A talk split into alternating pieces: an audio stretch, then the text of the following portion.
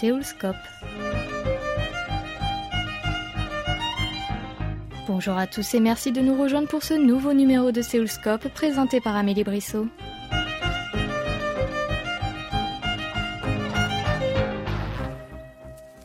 Je pensais peut-être t'embaucher en emploi aidé. Vous voulez m'embaucher? Moi? Mais il est charmé. Joyeux anniversaire.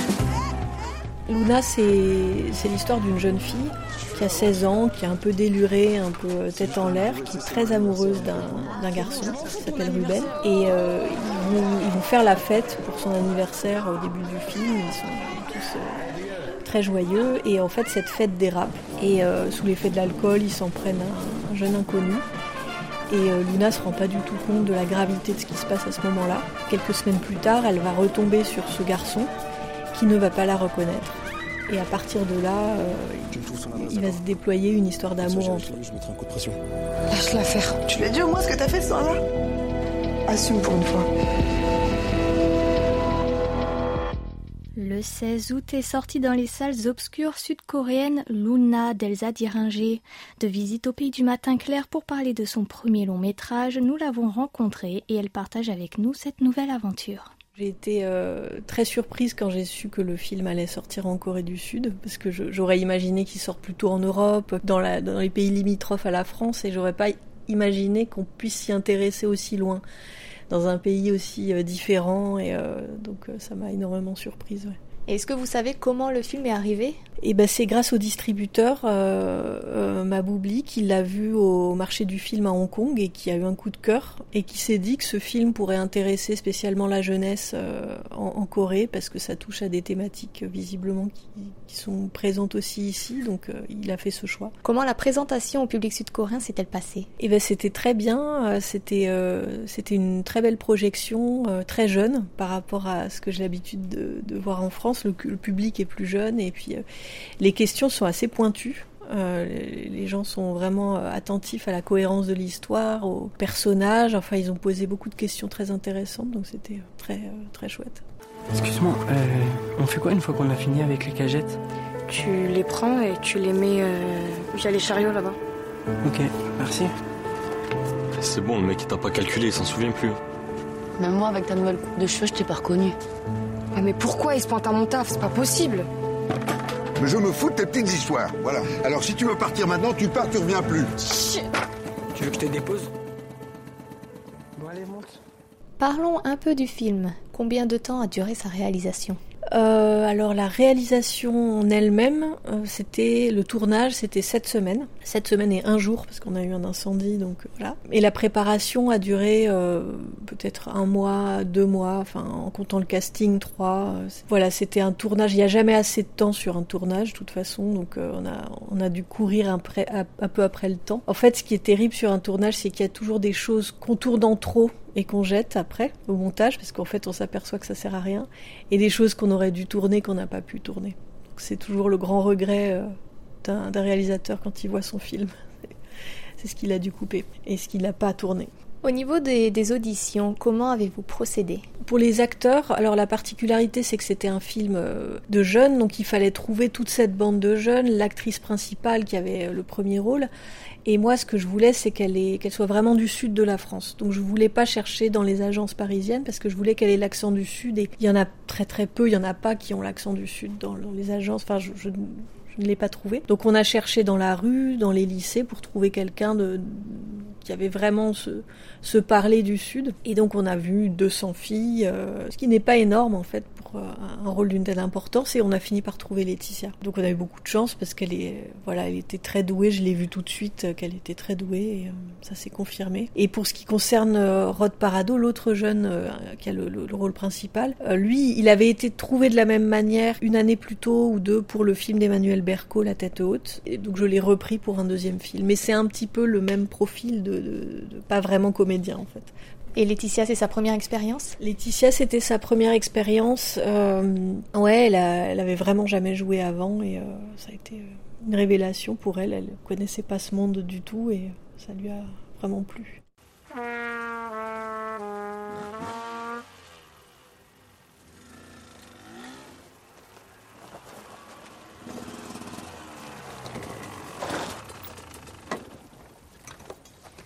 Fous là Tu fais de la trompette toi maintenant? Ça te regarde pas. On continue, c'est joli. Tu veux quoi? Bambi. Il bosse encore avec toi? Non, je l'ai je l'ai fait dégager comme je t'avais dit. Avez-vous rencontré des difficultés lors du tournage? Donc on a apparemment eu un, un incendie? C'était finalement pas une difficulté parce que bon, on, a dû évacuer un lac parce que c'était l'été et quelqu'un avait jeté un mégot par sa fenêtre de voiture et la rive d'en face a commencé à s'embraser. On a vu les flammes euh, arriver assez vite parce qu'il y avait du vent, donc au moment on a eu un peu peur, on a, on a remballé euh, en catastrophe, surtout que notre chef décorateur avait une des bonbonnes de gaz pour faire un faux barbecue. Enfin bon voilà, nous on voulait faire du feu aussi. Et finalement, euh, on a récupéré cette journée de tournage parce que c'était un cas d'assurance et donc en fait finalement ça nous a fait un peu gagner du temps même euh, puisqu'on a récupéré une journée entière alors qu'on avait déjà commencé à tourner. La difficulté, euh, à part le temps, bah, je pense que c'est toujours d'arriver à, la justesse de la scène euh, avec les comédiens en 3-4 heures. euh. chaque matin, on ne sait pas si on va y arriver ou pas parce que c'est aléatoire. Il y a un truc où pour trouver la, la magie, l'émotion, c'était vraiment ça le combat à chaque fois. Avez-vous une scène particulière qui vous tient à cœur? J'en ai plusieurs. euh, Il y en a une que j'aime beaucoup parce qu'elle est un peu différente du reste du film. Euh, En fait, c'est quand les, deux filles vont faire un espèce de shooting de mode euh, chez un concessionnaire auto. Et ça, j'aime bien cette scène parce que c'est peut-être une des rares scènes un peu comiques du film. Et voilà, je suis contente de la de, de l'avoir réussi, je crois, parce que je crois qu'on rigole un peu.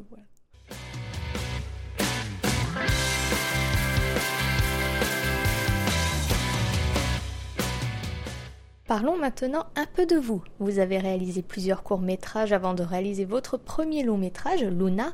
Qu'est-ce qui vous a poussé à tenter cette nouvelle expérience? Bah en fait, le long, métrage, ça vient naturellement quand on a fait un certain nombre de courts métrages. euh, euh, il faut savoir que le court métrage, c'est jamais considéré comme euh, co- comme une fin en soi.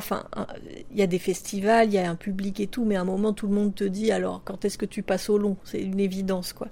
Donc à un moment, il faut passer au long si on veut être reconnu comme cinéaste. Donc euh, et puis à un moment, c'est vrai que les, les- le court métrage, on se sent à l'étroit pour euh, raconter une histoire. On aimerait développer plus, on aimerait avoir plus de temps. Et euh, le court, c'est difficile parce qu'on est on est on est bloqué pour ça. Donc moi, j'étais contente, ça m'a plutôt libérée de, de pouvoir me déployer sur une heure et demie. Et justement, ce projet Luna, est-ce que vous l'avez mûri longtemps? Oui, ça a été très long. L'écriture, c'était très long parce que bah, c'était la l'écriture d'un long n'a rien à voir avec un court et il y a des difficultés de structure, de il faut faire des choix. Et ça, on se rend pas compte quand on fait un court métrage parce que c'est autre chose. Mais un long métrage, euh, même si on a du temps, il faut quand même faire des choix et respecter ses choix euh, narratifs. euh, et, donc, faut pas se disperser. Et le- temps d'arriver à la ligne, à une ligne simple, claire, sur une heure et demie, bah moi, ça m'a pris trois ans d'écriture. Tu sais où il habite? Je m'en fous de ce type. Tu me trouves son adresse, d'accord? Comme ça, j'irai chez lui, je mettrai un coup de pression. Lâche l'affaire. Il t'a rien fait. Je lâche jamais l'affaire. Tu me connais, non? C'est bien ça le problème. J'arrête pas de penser à toi. Finalement, maintenant que vous avez touché au court et au long métrage, lequel des deux préférez-vous et pourquoi? Ah, c'est une question difficile. euh, C'est vraiment différent, mais je, crois qu'aujourd'hui, je préfère le long métrage. Enfin, je trouve ça pour les raisons que je disais qu'on peut plus se déployer. Puis, j'aimerais bien me déployer encore plus, euh, d'être euh, pas sur un point de vue unique, mais mélanger plusieurs euh, personnes, plusieurs points de vue de personnages. Mais je, pense aussi à refaire un court métrage, peut-être. surtout si je veux, comme là, j'ai un peu le projet de changer de genre, d'aller plus vers la comédie. Euh, je me dis peut-être refaire un court métrage pour, euh, pour, plus, pour tester des choses de mise en scène sans, sans pression, ça peut être utile. Vos films racontent l'histoire de femmes. Pourquoi ce besoin de partager des histoires où les femmes sont les héroïnes?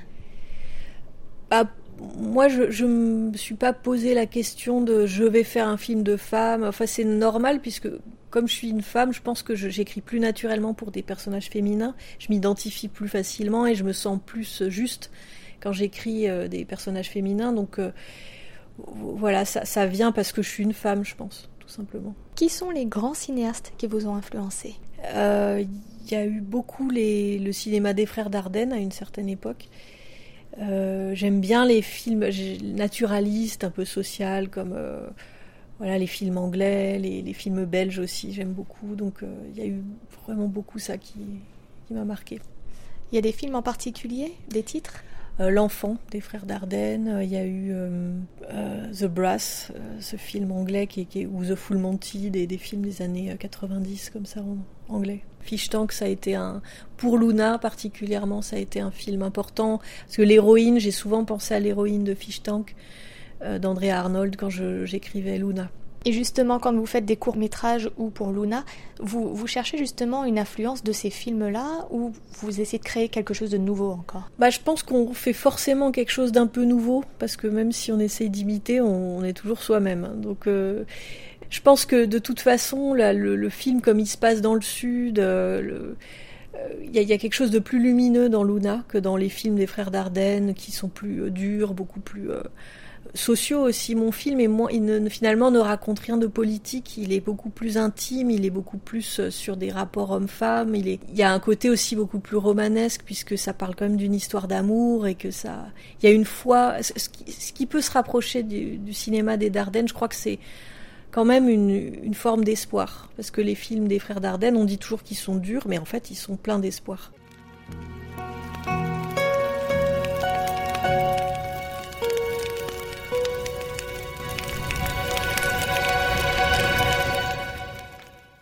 Des films coréens qui vous ont marqué si vous en avez déjà vu?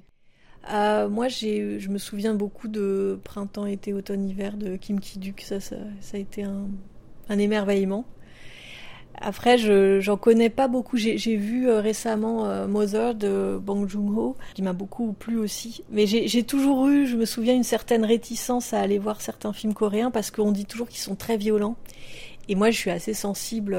Je supporte pas de voir des gens se faire torturer ou euh, des choses comme ça. Donc j'ai peut-être à tort, euh, je me suis euh, pas forcément intéressée de très près au cinéma coréen, quoi. Pas assez, je pense.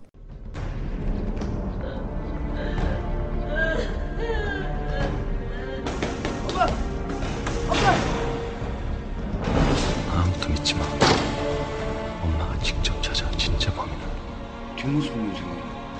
어머니 요즘 여기저기 쑤시고 다닌다면서. 내가 얘기 다 듣고 있어.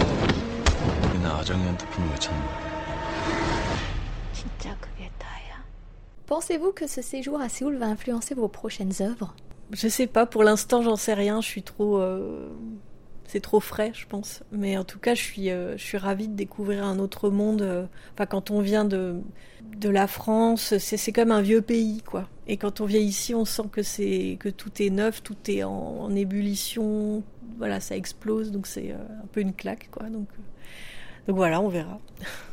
Et justement, quelles sont vos impressions après être euh, sorti de l'aéroport quand vous avez vu cette ville immense? Bah, je, je, me suis demandé euh, quand est-ce qu'on arrivait, parce que j'avais toujours l'impression d'arriver dans Séoul, donc euh, comme c'est très grand et c'est vrai que Paris est beaucoup plus petit. Puis j'ai été voilà un peu saisie par le, la, la, taille des routes, le, Ouais, l'effervescence, quoi. Dans, là, de, ma chambre d'hôtel, il y a un terrain de foot, et puis hier, euh, à 2h du matin, il y avait encore des gens qui jouaient au foot. Euh, donc, ça, c'est des choses qui n'existent pas à Paris.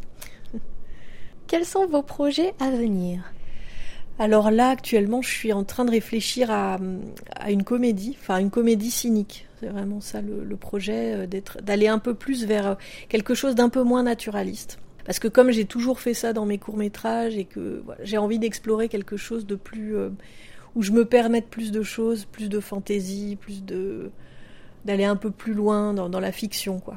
Et donc c'est l'histoire euh, à la base d'une d'une femme euh, qui cherche à tuer son mari, qui n'y arrive pas, et qui du coup trouve une infirmière à l'hôpital où le, le, gars finit par être blessé, donc on l'amène à l'hôpital, et une infirmière va va l'aider à tuer son mari. Donc c'est l'alliance de deux femmes pour de l'argent, pour euh, tuer un homme, quoi.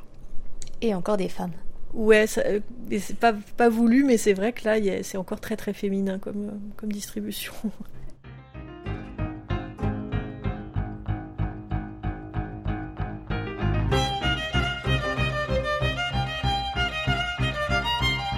Nous arrivons au terme de cette émission. Vous pouvez la réécouter sur notre site internet world.kbs.co.kr French. C'était Amélie Brissot au micro avec Young à la réalisation. Merci de votre attention et rendez-vous vendredi prochain pour un nouveau numéro de Séoulscope.